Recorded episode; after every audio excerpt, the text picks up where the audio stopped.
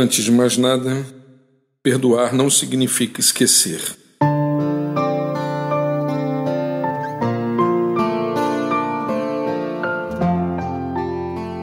Encontro pessoas que, vez por outra, acreditam que perdoar significa esquecer a maldade recebida por alguém em suas mais variadas formas. As lembranças fazem parte de nossa história. Sejam elas boas ou más, permanecem conosco naquele lugar denominado memória. Não temos como apagá-las e podem surgir com força ou debilidade. O fato é que podemos perdoar alguém e manter viva a recordação daquilo que nos fez sofrer. Perdoar, portanto, não significa esquecer, pois tal tarefa, em distintas ocasiões, parece ser impossível.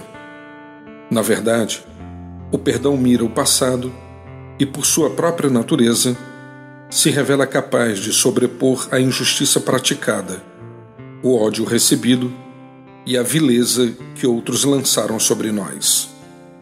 Assim, não devo pedir que você apague de sua mente tudo aquilo que aconteceu. Solicito apenas que revele misericórdia, generosidade e amor, sempre concedidos por Deus, para seguir adiante.